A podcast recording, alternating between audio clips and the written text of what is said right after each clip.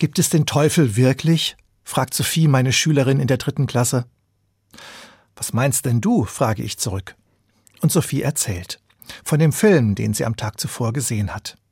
Da kam der Teufel vor. Hässlich hat er ausgesehen, wie ein Ziegenbock auf zwei Beinen, ganz behaart, auf dem Kopf zwei rote Hörner, und in der Hand hat er einen Spieß mit drei Zacken. Ganz fies gelacht hat er. Das hat ihr am meisten Angst gemacht. Jan aus der ersten Reihe wirft ein. Das ist doch nur ein Märchen. Den Teufel gibt's doch gar nicht. Ja, sage ich, dieser schwarze, hässliche Bursche mit den roten Hörnern, der vielleicht auch noch wie eine Stinkbombe nach Schwefel stinkt, der kommt nur im Märchen vor. Aber aus der Welt ist der Teufel damit noch lange nicht. In der Bibel wird er Diabolos genannt, Durcheinanderbringer. Oder auch Vater der Lüge. Also einer, der alles verdreht, so dass ich am Ende völlig verwirrt bin und gar nicht mehr weiß, was richtig ist und was falsch und wem ich noch glauben und vertrauen kann.